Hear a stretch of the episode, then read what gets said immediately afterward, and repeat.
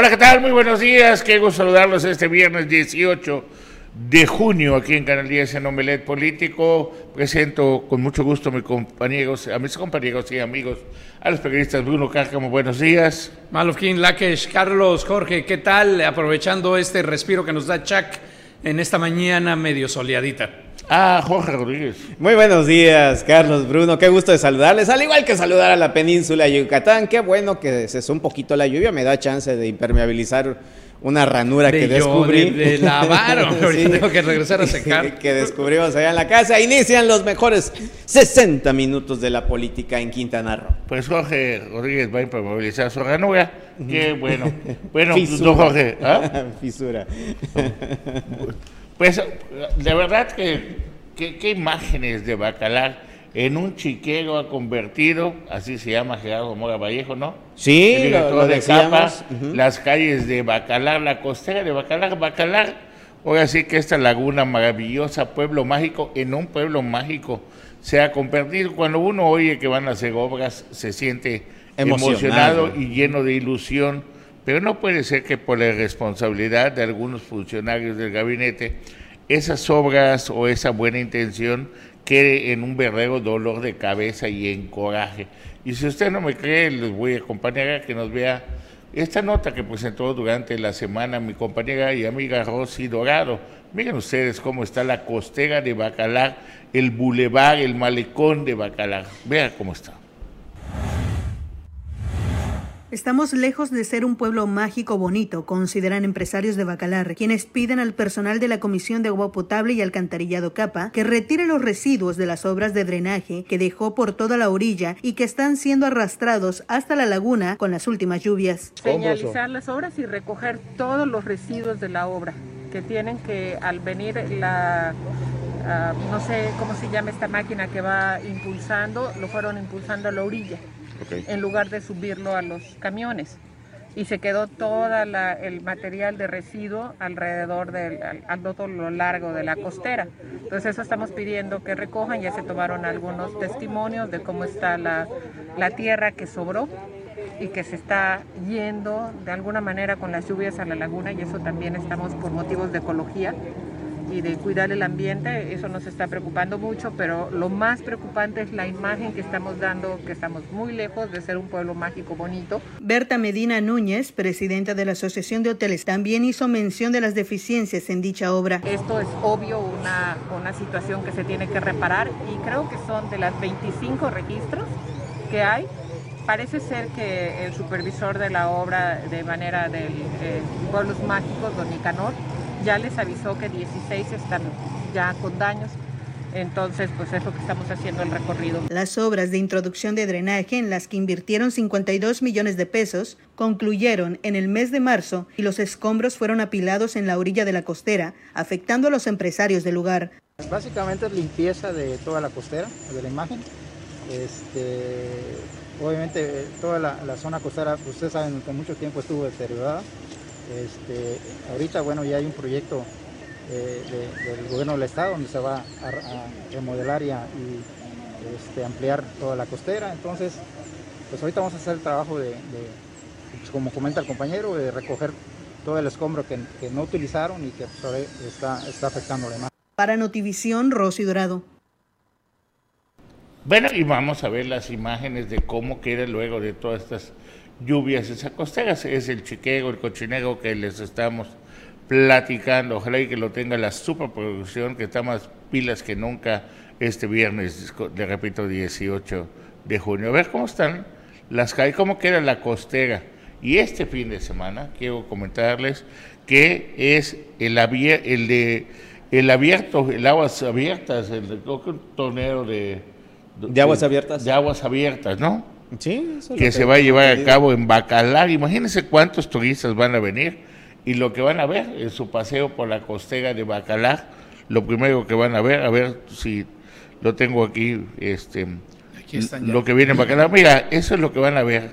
Ayer se fue un vehículo en una información de Juan Pablo Hernández y es el decimoquinto maratón de aguas abiertas Bacalar Pueblo Mágico lo que se va a dar. Mira, bueno, si le más, es el favor. Miren, eso es lo que van a ver los turistas que lleguen a Bacalar este fin de semana al decimoquinto torneo de aguas abiertas en varias categorías, turistas, todo. Es, son, es de natación y va desde los 250 eh, metros hasta los 5 kilómetros justo en Bacalar. Eh, va a ser el 18, 19, 20, como bien decías. Empieza el sábado eh, desde el balneario Ejidal, que pues bueno, pues ya sabemos que es el balneario de Bacalar, el más bonito, el más importante. Desde las 9 de la mañana a la 1 de la tarde va a haber uso de cubrebocas, se va a estar revisando, y filtro especial de sanitización para ver. La salida y la meta es en el balneario, eh, se, va a ser un evento público que eh, no, será un evento sin público, perdón, será un evento sin público en el que solo podrán ingresar al área del evento los participantes y los entrenadores.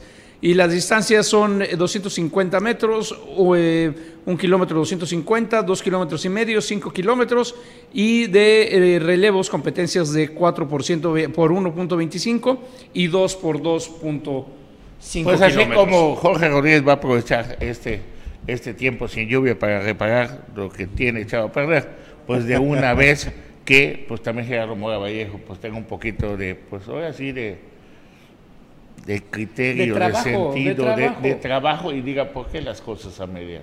Y a esto nos seguimos con Jorge. Y tal vez, mira, eh, ya lo hablábamos esta semana de la inversión también por parte del gobierno federal de 170 millones de pesos en diversos proyectos, en cinco de ellos en Bacalar, que también hablan de la remodelación de la costera, un tramo de la costera, que increíblemente, tan solo en la zona de la Marina y de los soldados frente al fuerte de Bacalar, ya esa zona que habían pavimentado ya se está sumiendo en el sector de la alcantarilla, del drenaje.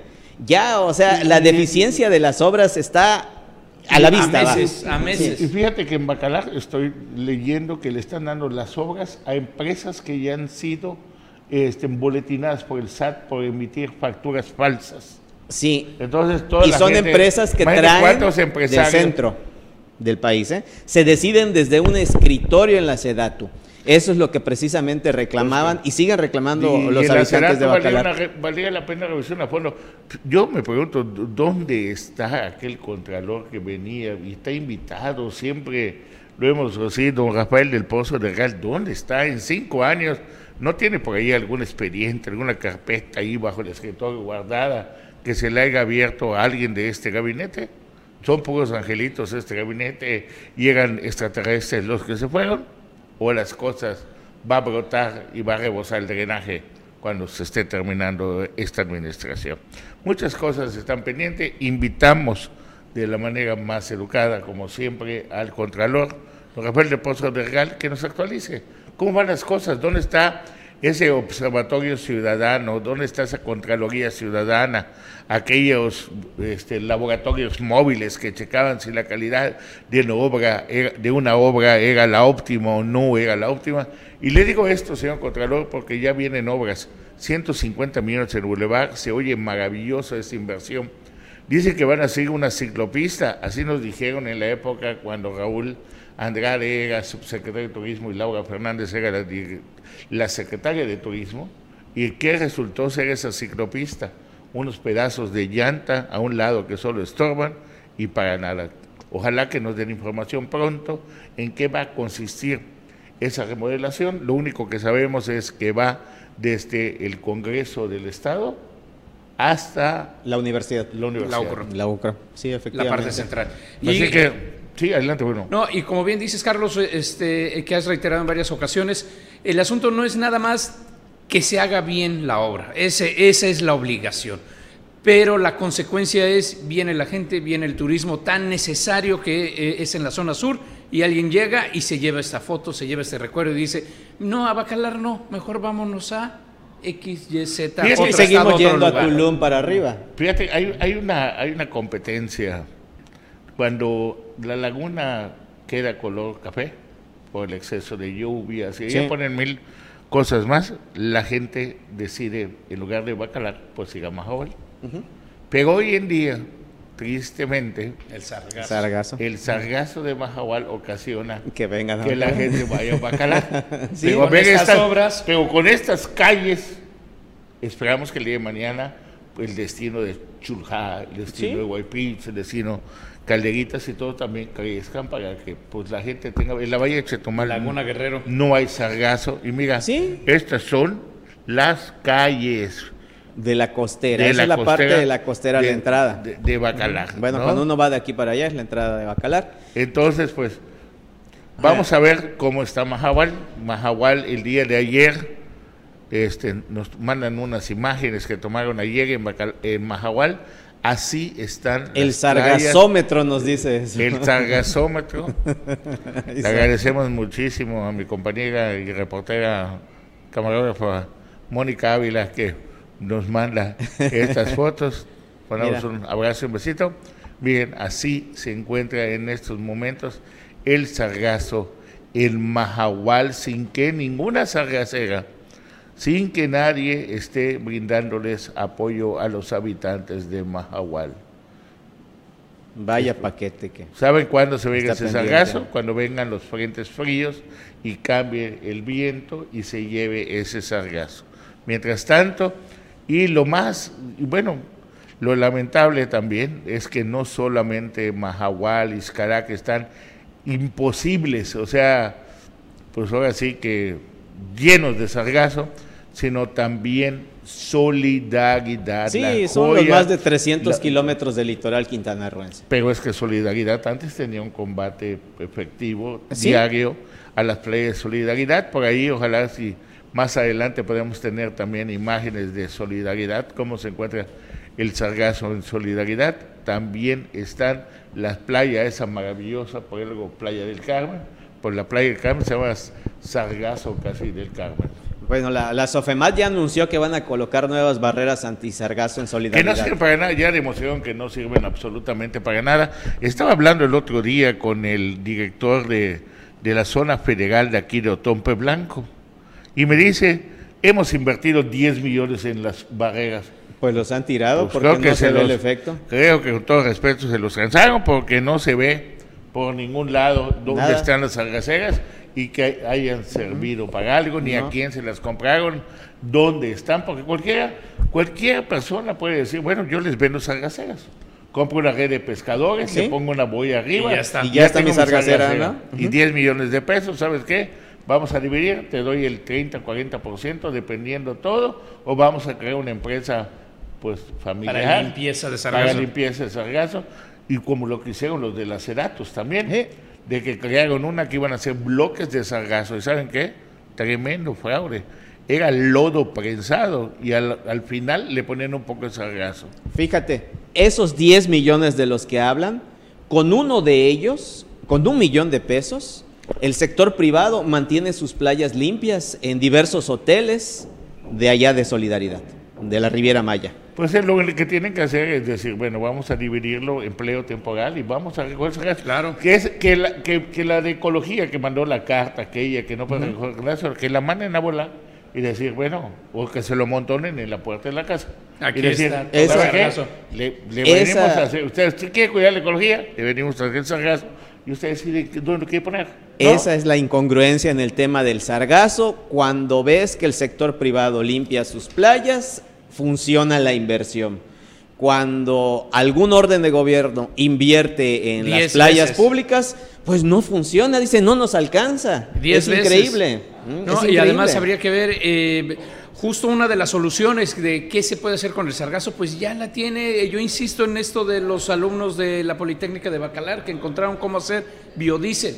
A ver, de cualquier manera es desperdicio. Sí o sí, Sí. se tiene que gastar al menos un millón de pesos para levantarlo. Sí. Si se recupera 100 mil, oye, Oye. vamos de gane y además se puede hacer biodiesel para los tractores, para todo la zona rural, eh, el, eh, los ingenios cañeros, demás, pues aprovechemos y empecemos a generar y ver cómo se puede voltear la situación del problema de sargazo en algo que aporte. Además de que cuando se seca el sargazo quedan los cerros de arena donde fue depositado para ver si se utiliza o para ver si se sigue pudriendo ahí. Esa arena puede de nueva, de cuenta incorporarse a las playas, pero en fin.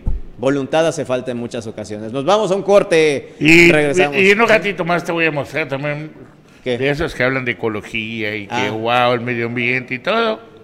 Están quitando los árboles hace ya ratos Sí. de, de- de la carretera que va de Tulum a, a Cancún y nos venden la idea de que lo van a reforestar.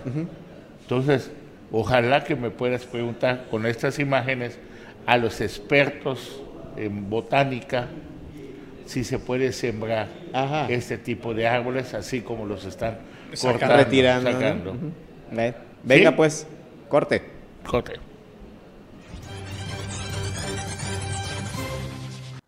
Gracias por continuar en Omelet Político y como ustedes observan se dispara el rating magisterial en este programa con la presencia del profe de la información, Anuar Moguel. Muy buenos días, profe. Buenos días, Jorge, Carlos, Bruno. Y hablando del magisterio, andan un poco tristes, algunos enojados, porque ya presentaron el calendario escolar del próximo año en la mañanera y, y le- y, pues se quitaron las vacaciones, ¿no? No me digas. Claro, que para reponerlo de la pandemia, dicen. Ah, caray. ¿Y cómo va a funcionar eso entonces? Pues ¿Nos vamos de corrido? Alargaron el calendario hasta el 28 de julio. 28 de julio. Wow.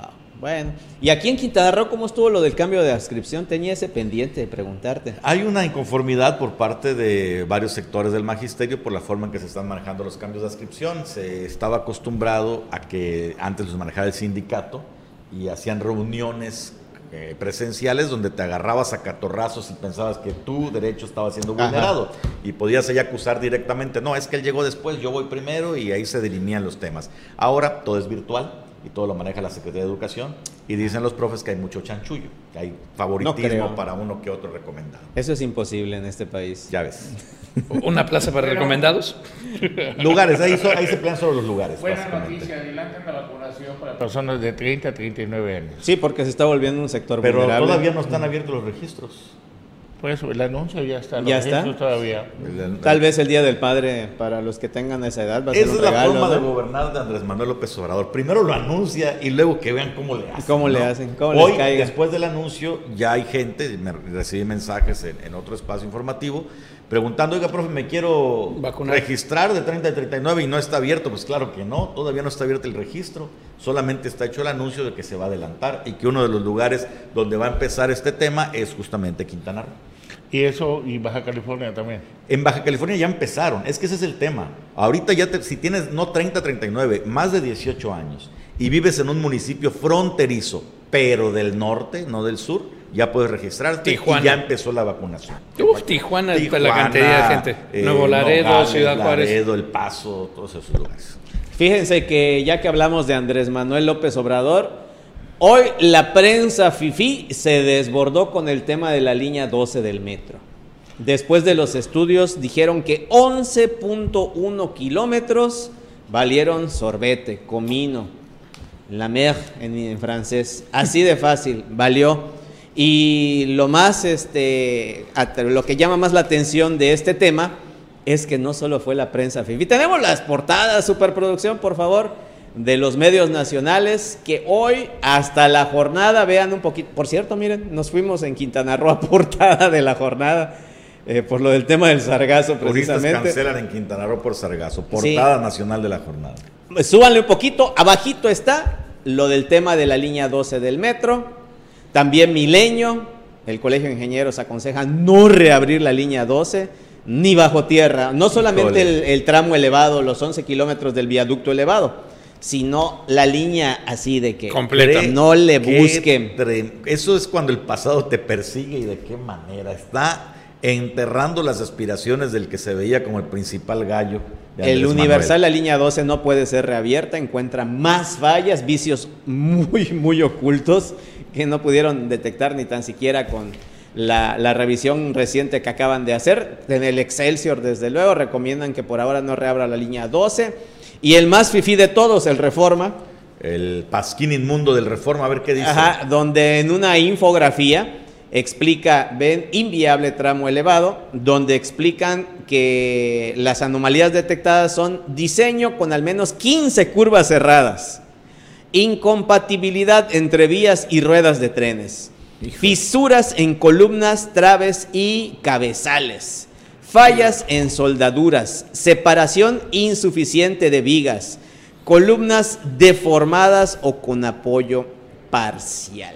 Inmediatamente Marcelo, eh, Marcelo Ebrard dice que el 2024 está muy lejos. No, ya se No, le bueno, no, no, no, no, no, no nada De más que eso. alejó. A él sí, ya se alejó. No nada más eso, Carlos, sino que de inmediato, es más, eh, dos días antes, eh, justo cuando se empezó la primera filtración del resultado de, de las averiguaciones de esto, mandó un comunicado y en el cual en varios incisos, en uno de ellos el más importante, en donde él eh, se queda la- el mecanismo de, a ver, veamos qué, eh, es el de, eh, este es el proceso acerca de cómo se hizo la línea 12.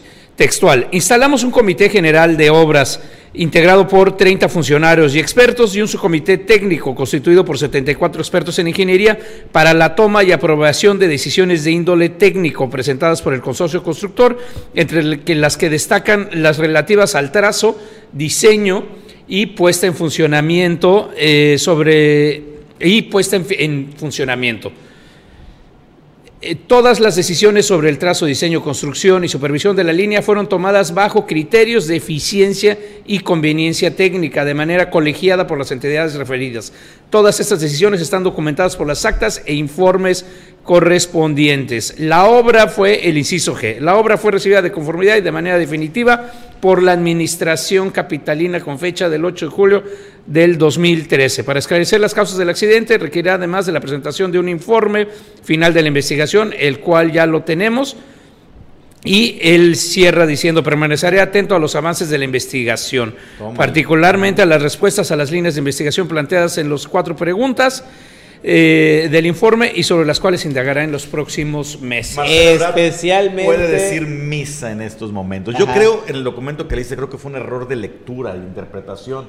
No fue, no se tomaron las decisiones con base en criterios de eficiencia, le quitaron el espacio. Fueron criterios de eficiencia. ciencia. Sí, y también ahora sí que mira, Juan, que te hablo Pedro, también el mensaje para Mancera, porque es el gobierno que recibió de es. conformidad. Ahí está lo que, lo que decíamos. Se les olvida a la gente que el ventilador no puede estar prendido cuando avientas para arriba, hombre.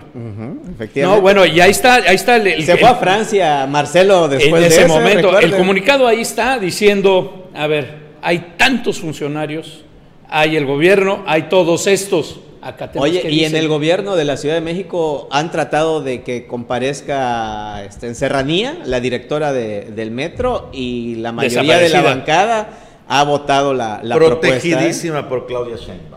De manera inexplicable. Bueno, regresamos a Capa e incrementan las obras, las quejas de contra Capa. Ahora en Mahahual se rebosó el drenaje y las obras todavía no concluyen. ¿El drenaje pluvial o el de Pluvial, aguas el- el pluviales? de Cualquier agua, drenaje todo, ahorita todo. se está rebosando. Entonces, pues sí valía la pena una revisión a fondo de las obras de Capa. No digo que no se hagan, qué bueno que se hace. La van a Nada revisar más. durante el Ah, año que queda. ¿De qué? La van a revisar durante el año que queda. En cinco años no han revisado nada de lo que ha hecho. Si ¿Crees no, que en un año lo van a Uno de hacer? los más protegidos y consentidos de- del gabinetazo es Gerardo Mora Vallejo. Sí, Gerardo Mora Vallejo. en Nicolás Bravo hay denuncias de que no han abierto desde hace días las oficinas. Dice, queremos pagar, pero ¿a dónde? No, no abren. Imagínate. Si van a revisar las El ex candidato a gobernador. El ex, ajá, el, el que entró al quite después de que Metieron se llevaron a. Gregorio Ey, Sánchez y de paseo. espérate, ¿Tú crees que no va a ser de los que quiera alzar la manita para el 22? Ahorita todos Sí, andan no, no, alborotados. no son tan brutos. No, Anuar, pues ya se va a ir Bueno, contento y Una feliz. cosa es que sean algunos bandidos y otras cosas que sean tontos. Pues sí. Es que hasta o sea, para ser bandido, ¿no? No, una cosa es bandido y otra cosa es tonto. Sí, por eso. No, sí. Hay que Y- ser abusado. y La denuncia es que son bandidos, y que no hay transparencia, no que No hay problema. no es que sean tontos, tontos No. no, son. ¿No? Evidentemente. Entonces, en ese momento, ante la contienda va a ser al interior de Morena. No los vecinos de frente, los vecinos de frente, el que quiera Ey, pasar a la va historia. solo. Pero ¿verdad? espérate, Y- ya a ver, qué bueno. del frente eh, ya ¿sabes qué empezaron a jalonearse. A, a ver, claro, porque de eso aumentas la negociación. Co- Mira, el, el que inventó niño que no yoga no mama, niño que no es visto no es adorado. Tú tienes que levantar tu mano y estar peleando y yo quiero y yo quiero. Y tenemos que aprender de Mario Rivero, por decir algo, ¿no? Uno de Mario Rivero que- en todas las contiendas, me voy a cambiar de partido, yo quiero ser. Y empieza bien duro así. Y a cambio de eso, tiene obras todo el sexenio, de, es un electricista famoso, o sin sea, importar Ah. El color. Sin importar quién gobierne. sin importar quién gobierne. Pero en cada elección tú tienes que levantar tu mano y armarla de bronca. Y lo mismo está pasando hoy en día. ¿Qué pasa dentro del PAM? No, que Eduardo Martínez, que Mayuli, que todo. Y empiezan, yo también quiero, y todos quieren. Entonces, llega, quieren ellos que sea como en el pasado, que ya cambió. ¿Sabes qué? Cálmate, Bruno. No, hoy Ahí no, te va no es tu momento. Espérate, tal vez la próxima tengas más posibilidad. Te voy a dar esto para que te aplaques. Toma tu lechita. voy a dar obras de Te voy a alcantarillado. dar tu lechita, nene, para que dejes de estar llorando y ya no tienes problema. ¿Sí? O Es el, es, te el manual, es el manual que aplica Es el manual antiguo. Y no, y Pero- reciente, estamos viendo ahorita con los resultados de las elecciones, que todos van a llevar a tribunales, todos los que perdieron. Lo está haciendo Laura Beristain de una manera mediática. Ahorita vamos a tocar el tema de ahorita. También Trinidad va a ir al tribunal, Ya, ya impugnó la elección. Pero ya recibió su constancia, pero no Todo importa. también Lili Ya. Campos ya recibió su constancia. Es que el Instituto Electoral ya determinó, pero ellos pueden Ajá. llevarlo a otras instancias donde van a seguir discutiendo el asunto, ¿no? De aquí hasta que les digan en la sala superior sí o no. Y adivina quién está apoyando a Laura en su queja, intención. Maribel. Villegas. Ah, Maribel claro. que ya se lanza con todo también porque quiere ser candidata Claro, a gobernador. nada Todavía más. no sabemos en qué partido, pero quiere ser candidata. Nada más que De yo- entrada en Morena. Bueno, vamos a, vamos a esperar a la discusión del Sí. tema porque a mí me parece que, que Laura Beristain cometió un error de cálculo. Vamos, Entonces, vamos a un ¿por corte qué y han cambiado las cosas? ¿no? Porque antes lo que tenías que hacer es convencer al gobernador de que tú le ibas a cuidar las espaldas. Con eso el gobernador mandaba a su delfín. Hoy en día, y, y lo hemos platicado en esta mesa, cualquiera llega con el gobernador Carlos Manuel Joaquín González y dice, gobernador, yo quiero ser, está bien, adelante, te deseo suerte, adelante. Bendiciones. Mi bendición. Cuento con su apoyo, claro, pero su apoyo es su solidaridad, no la maquinaria, la Claro, economía claro. y todo eso. Eso cambia. Entonces, él no se pelea con nadie, él quiere ser tú, Anuar, uno, todos. El gobernador dice, adelante. La pregunta eh, que todo el mundo se hace, ¿no? Y Carlos Joaquín, que es panista, priista, Es gobernador. Es gobernador. Punto. Sin colores. Es Carlos Joaquín. Sí. Y Ah. es, es lo que, que señala. no con se un estilo así, bien o mal. Tú te vas con la pinta. ¿Cuál- Es que usted me la debe, es que yo le apoyé, acuérdate que yo me cambié de partido, que me cambié de secretaría, que me corrieron de la CEDAGO, que esto, que el otro, por apoyarlo. Bueno, quiere ser diputado federal, adelante Luis, dale, vete. A, a ver, a ver, yo creo que además a los que hicieron eso, a todos les pagó muy bien, ¿eh? Las ¿Qué? facturas están repagadas. Ray- ¿eh? rayados, pero aparte no se conformaron con el dinero ni, ni con los puestos donde han hecho muchísimo dinero, sino que aparte soñaron, pierden el piso y digan, ¿y por qué no, gobernador? ¿Y Claro. por qué no, presidente? Yo soy el Pues, siguiente. Yo soy el que sigue, ya me lo dijo. Toma, está bueno. Y después vamos a regresar en el siguiente corte, les platicamos qué ha pasado y cómo, ahora sí que abrazos y besos del presidente en elogios al gobernador Carlos Joaquín González. Amor Vamos. con amor se paga. Ah, Amor con amor se paga. Vámonos al y corte. con eso lo tienen calmadito, pero ahorita vamos a platicar de eso. Vamos. Venga, profe, arráncate. No, pues vamos, vamos con la información que se dio ayer en la Ciudad de México. Dos eventos, y cuando digo que me parece que cometió un error de cálculo la alcaldesa Laura Beristain, es que no se esperaba, quizá, en esta acometida política, que también se vale, ¿no? Que es parte del juego electoral. El, bueno, estoy en una derrota, pero quiero buscar la ayuda de los tribunales, buscar el respaldo, se vale, lo hemos comentado aquí, finalmente niño que no llora no mama, pero antes de que estuviera Laura Beristain acompañada por eh, Mayuli Martínez, por Maribel Villegas, por Emiliano Ramos y por la lady senadora Luz María Beristain, denunciando, culpando al gobernador Carlos Joaquín de la derrota en Playa del Carmen, diciendo que metió las manos, que, que violencia política de género, etcétera, etcétera. En la mañanera, el presidente Andrés Manuel López Obrador lo puso como ejemplo de todos los gobernadores. Sí. Cuando le preguntan, no, no, ¿quieres un ejemplo? El gobernador de Quintana Roo. Vamos a ver el clip.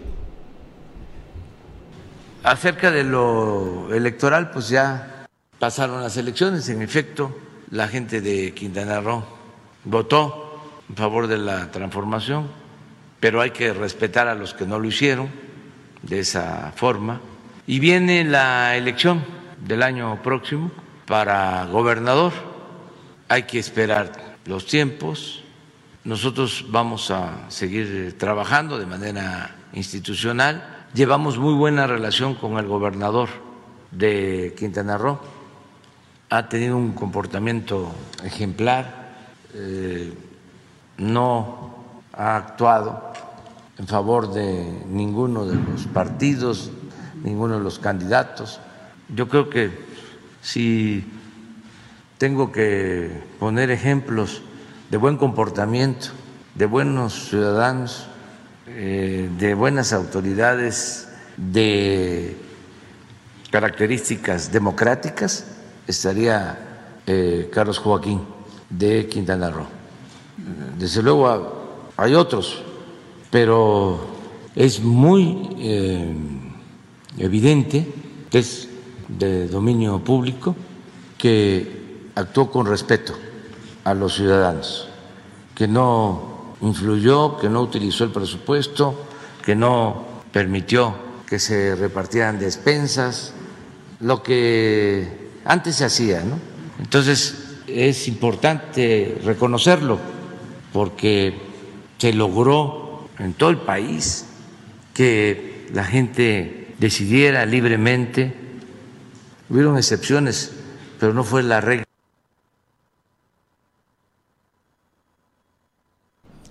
Algo, algo, a destacar, algo a destacar. Fíjate lo que dijo. Qué bueno que Quintana Roo ganó la transformación, eh, pero donde no se votó hay que respetarlo. Número uno. Dos, cinco minutos de halagos al gobernador Carlos Joaquín por su espíritu democrática. No soy asesor de Laura Beristain ni pretendo serlo, pero de serlo le diría, ¿sabes qué, mamita? Agarra tu impugnación.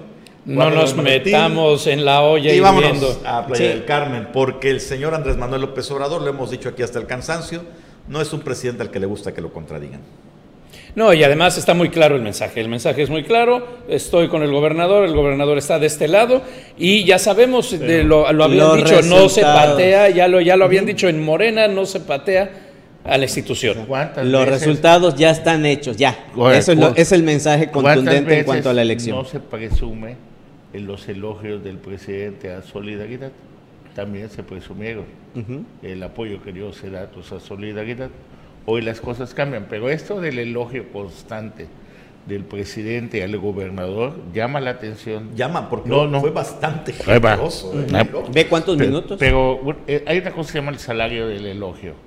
Por un lado te elogio, pero por otro lado no te doy muchos apoyos como Estado. A ver, tan fácil como esto, ¿no? Mira, don Rubén Vizcaíno, que en paz descanse usted donde esté, ¿no? Que estoy seguro que nos está viendo. Sí. Me, me enseñó hace muchísimos años, entre muchas cosas buenas y malas, me dijo, Carlos, te hace más daño quien te pasa el peine que quien te amenaza.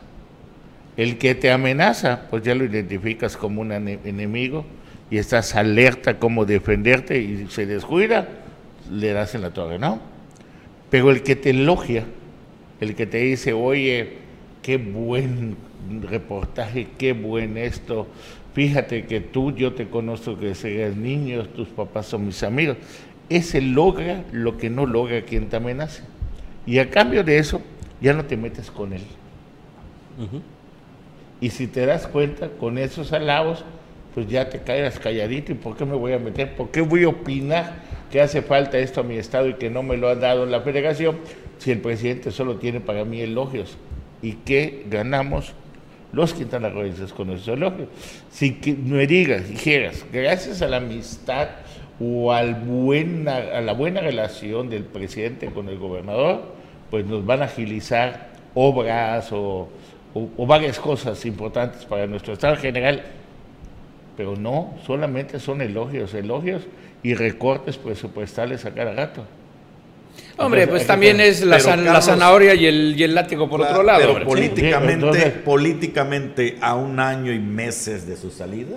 Este Pero- respaldo presidencial pero a claro, Carlos Joaquín le conviene muchísimo. Pero- y ojo, Anuar, y yo, la segunda lectura entre líneas, eh, eh, metafísica si quieres, Morena y Mara Lezama. Claro. son los grandes beneficiados de Pero eso. ahorita yo no estaría tan seguro que solo es Maga. No, Morena, por No, eso, Morena. Morena. Morena, Eh, o sea, y de rebote ahí, como está O sea, perfilado. Está perfilado Maga, pero desgasta, mira. Por eso tienen muchos acto- actores cuidado en sacar la cabeza. Antes de tiempo. Claro. Todavía falta para la elección Claro. un año. Sí, y en sí. estos momentos todas las baterías, buenas y malas, y todos los reflectores y también las piedras van a estar enfocadas a Mara Lezama. Que ya regresó Claro. a la administración, Ah, ¿eh? por Ya supuesto. regresó a- al ayuntamiento. Acuérdate del tapado, ¿no? Que lo cuidaban y que se desgaste otro. Sin du- Pero también hay otra lectura, Carlos, hay- en estas declaraciones del presidente. Eh, la otra lectura que podemos interpretar es que está muy contento con los resultados electorales en Claro, Quintana Roo. sí. Ha ganado todo. Y- ha ganado todo. Nada más la Ciudad de México. El presidente de Quintana Roo ha ganado. En esta ocasión, de 11 municipios, Ocho. que, que ganar 8, ganar las cuatro posiciones federales, no tiene de verdad, va a ser muy Y uno difícil. de Y la ellos otra por lectura, cuenta, ¿eh? Carlos, es que también el gobernador parece estar muy contento con las elecciones. Claro. Claro. Con los resultados electorales. En Porque así jugó él. Si alguien tenía bien, bien, si alguien había La visto baraja. la- o sea, ¿saben qué? Así están las cosas en Quintana Roo, gobernador. Sí, Si alguien lo sabía, era él. era él. Sin Ah. problema alguno. Así que, sin y lo dijo aquí, tal vez si yo me hubiera metido, las- el resultado hubiera sido otro. Diferente. acuerdan? Sí. Don Víctor Masta quiere tanto Tulum que pide un mes más de licencia. Es que pues, está. Pues quiere todavía- reponerse de las- Ah. quiere Quiere reponerse de reponerse las- Ar- todavía. arrollado. Del estrés. El estrés de una campaña. Va a ir con Marinco y, y Allende allá en Yucatán para que le hagan la cirugía estética y lo dejen ahí. Y, y- y, bueno, y le compongan su...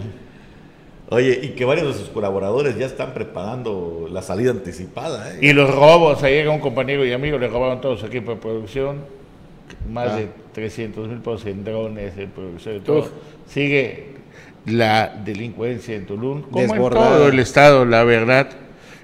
Todo se regresa en esta vida. Ese equipo va a regresar y, y en mejores condiciones. Bueno, y ahí en, en Rojo Gómez. Nuevo. Bueno, hoy se va de emergencia a Otoniel a, a, al ingeniero Obregón a hablar con los habitantes que quieren bloquear la carretera.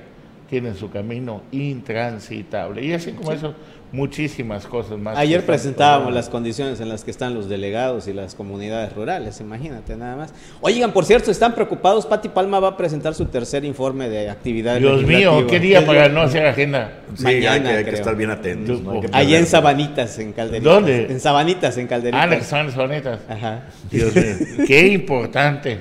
Sí. Digo, por si gustan ir, ¿no? Ah, ¿no lo va a hacer por Zoom? No, Lo- no, lo no, no tenemos lo ya la invitación virtual. Pero no hay problema, pues sí va a haber sana distancia. Quedó seguro. Va a haber espacio para la sana distancia.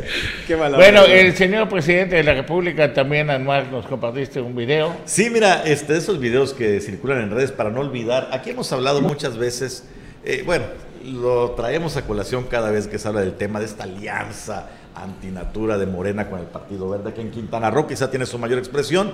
Le preguntamos al doctor Pech, al senador Pech en alguna ocasión, y él dijo que era necesario darle besitos al diablo.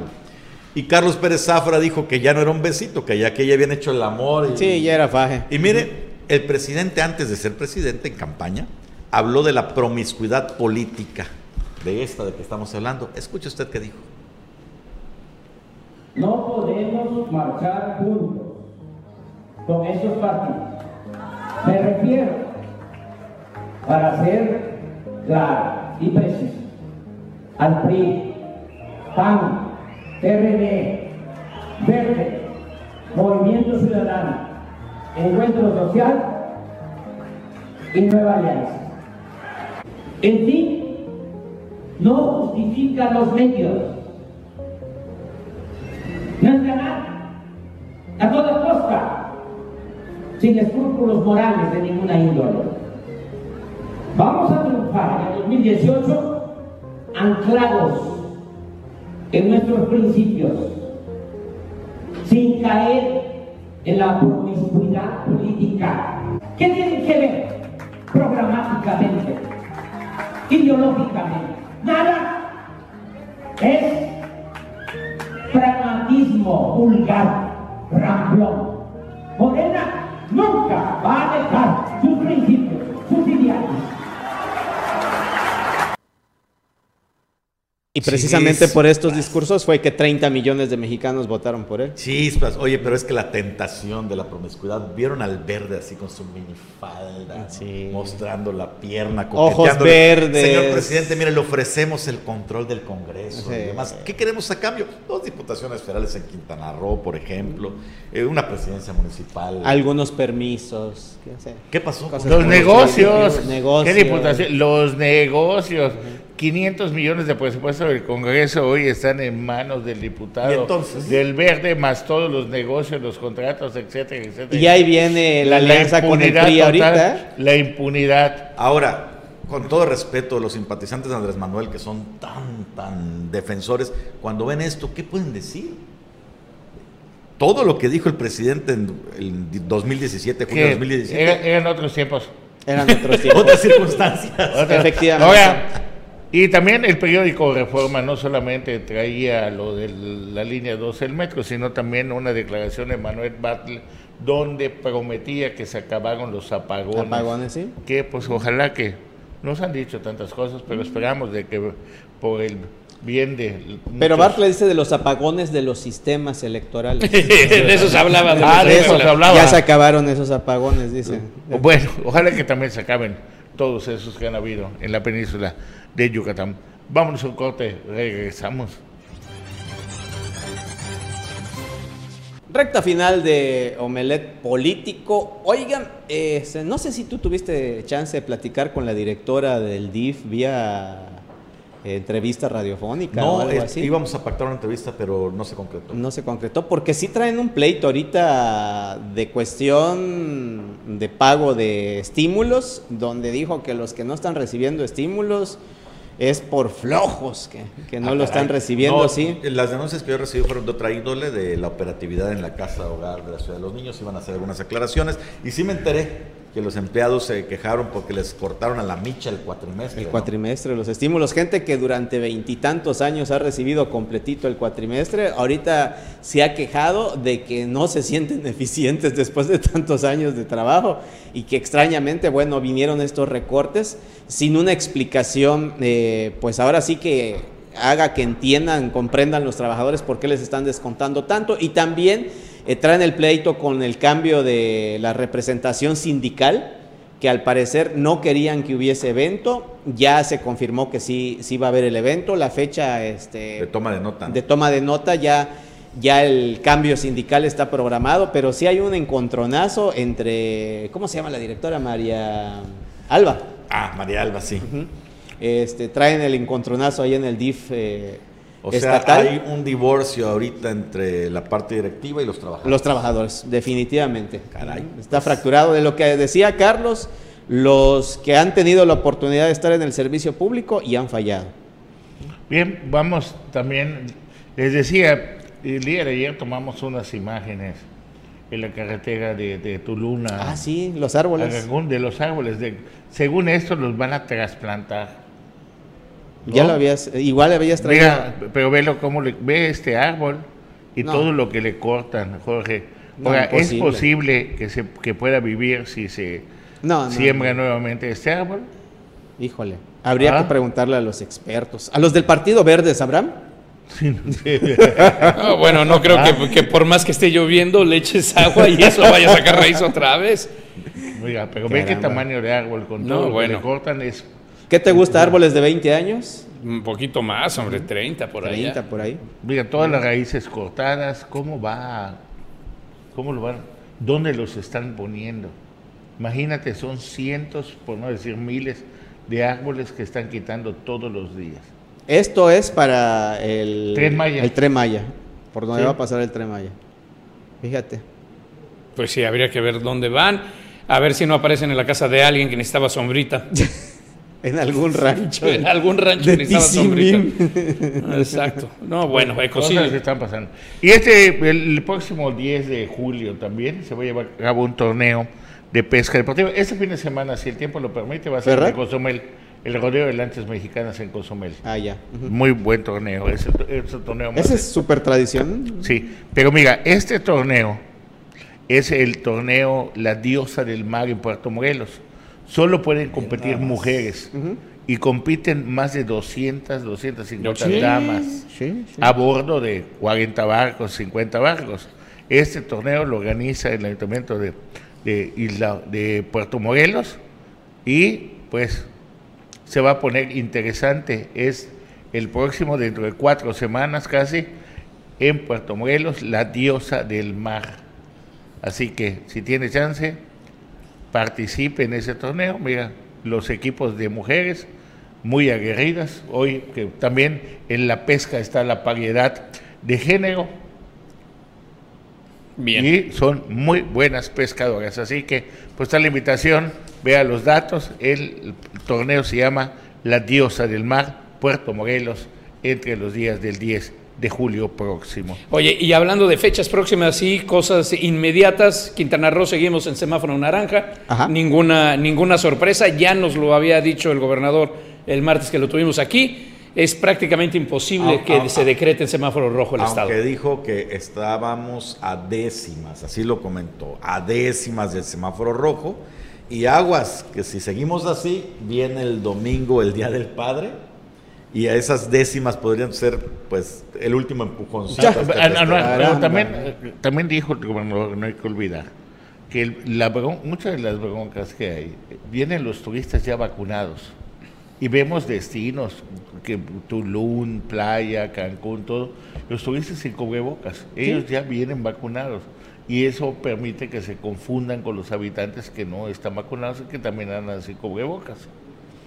Así que esperemos no regresar al rojo. Interesante. No se pierda sin tacto político el próximo domingo, 9 de la noche. Muchas Sí. gracias, Jorge. Oye, y antes, rapidito, antes ya que hablábamos del gobernador, eh, subió un tuit muy Emotivo. emotivo, la verdad, eh, en memoria de su señor padre. Tenemos por ahí superproducción. De don Ahí está, mira.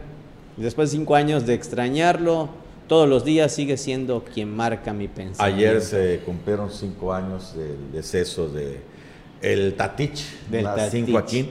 Y qué parecido físico tiene. No, no, idénticos, Carlos gota Joaquín, de agua, con- clonados, de verdad. Mm, Ahí está. Muy, Ahora muy sí, bonito. Nos pues, vamos. Sí, nos vamos. Muchísimas gracias. Hasta, mañana- el lunes, no se Hasta el domingo. Hasta el domingo y bueno, aquí estamos en contacto. Vamos, venga. Saludamos con mucho gusto a don Carlos Soro Caronel. Muchísimas gracias. Cuídense Buenos mucho. días.